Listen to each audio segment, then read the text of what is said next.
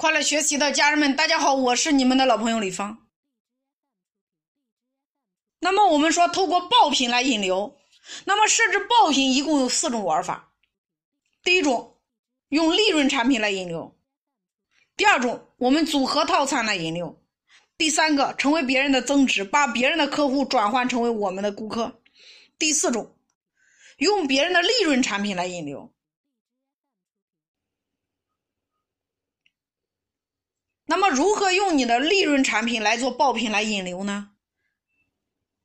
我给大家讲一个案例。这是一家做烤肉夹饼的，它一份是五块，它是非常普通的一个价格很低廉的一个小品类，一个这样的一个小饭店。他呢，老板像所有做餐饮的一样，把自己的所有的产品上架到两个平台，一个是美团、大众点评，一个是饿了么。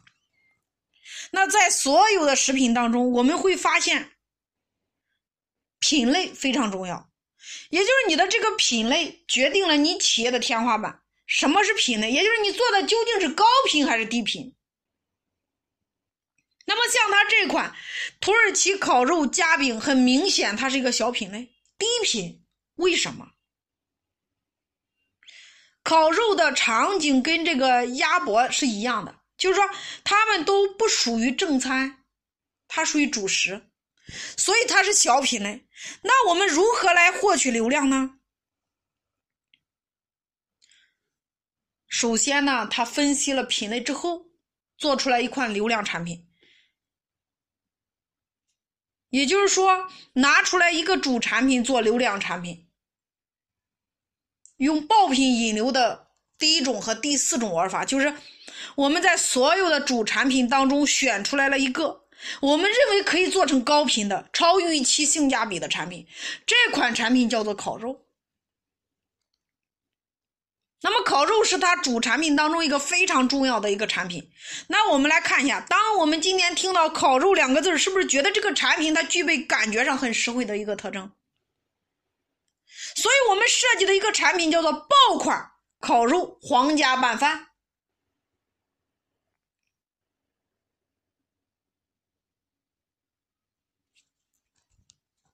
听明白了吗？也就是这款流量产品直接导致完全变了一个营销结果。它原来的营业额一个摊位一个月两万，那他用了这样的流量产品，不到两个月的时间，他的营业额淡季的时候翻了两倍。方法是用这样的流量产品来圈用户，然后多次变现。我们来看一看，我们是如何用流量产品来圈到用户，来实现多次变现的。那大家来看一下，这里边有三个词：爆款，第二叫烤肉，第三叫皇家拌饭。那我们来看一下，为什么要叫皇家拌饭？因为在所有的餐饮当中，点盒饭的频率最高，因为它方便呀。适合当代的年轻人的快节奏的生活，再加上“皇家”两个字儿，是不是瞬间高大上，并且会引起很多人的好奇和联想？况且烤肉又是年轻人的最爱，那这是硬刚需。所以呢，我们用了一款盒饭，把烤肉拌饭做成了一款高频产品。第二，为什么要叫爆款？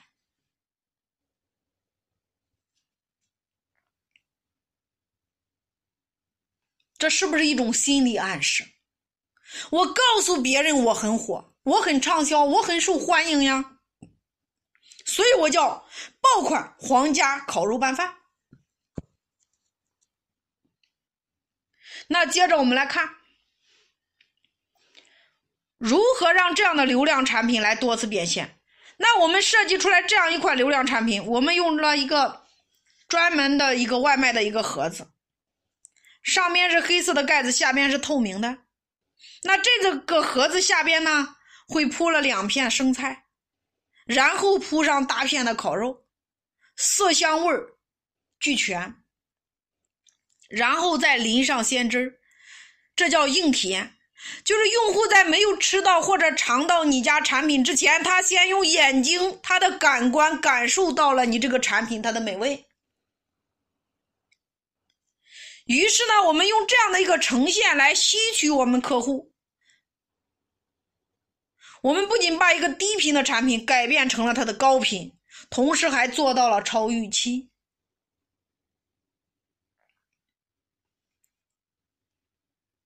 我只要做到性价比，那这款产品就能爆，就能吸取到用户。于是呢，我们将这款产品还赠送了一个紫菜蛋花汤，满满的紫菜。为什么？因为紫菜很便宜，这个大家懂的。当你抽开今天这个纸盒的时候，这个纸盒的下边一边是番茄鸡蛋，一边是小青菜。或者说紫菜汤、蛋花紫菜汤，根据季节来调整。下边是米饭，这样的盒饭只卖十一块钱。那么大家来思考，在美团上，你吃到这样一款爆款烤肉皇家拌饭，只卖十一，还送满满的紫菜蛋花汤，还有两个下饭菜，番茄鸡蛋。小青菜，你会不会点？如果只卖十一块，答案肯答案是肯定的，你一定会点。透过这样的产品设计，那有人会问老师，为什么给了爆款烤肉还要送两个小菜？为什么？因为成本也是有限制的呀。用户吃的烤肉很不过瘾，那这个时候你两个下饭菜来增强用户的体验。于是，透过这样的产品设计，只卖十一块钱，迅速吸取到了客户流量。接着呢，我们又设计了第二款流量产品来吸取用户，同样的逻辑，还是这个盒饭。那我们又设计了第二款产品，就是第四种玩法，用别人的利润产品来做自己的流量产品。那我们设计的这款产品叫做爆款韩式脆皮鸡拌饭。为什么设计这样的一款产品呢？因为年轻人大家喜欢吃鸡肉，把鸡肉过油脂儿，配上不同口味的这个浇汁儿，然后推出脆皮鸡拌饭这样的系列，强调它的定位是韩式的西方化的口感，所以这款产品就。叫做爆款脆皮鸡拌饭，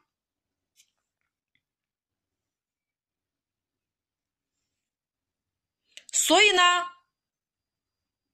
我们是不是用别人的利润产品做了自己的流量产品？我为什么这么说？因为前面我说过，鸡肉的受众群体非常大，老少皆宜，在西餐中，鸡肉又卖的不便宜，所以这样的一个爆款脆皮鸡拌饭。为了做到高频超预期，做的很实惠，然后也赠送紫菜蛋花汤，然后只卖十一。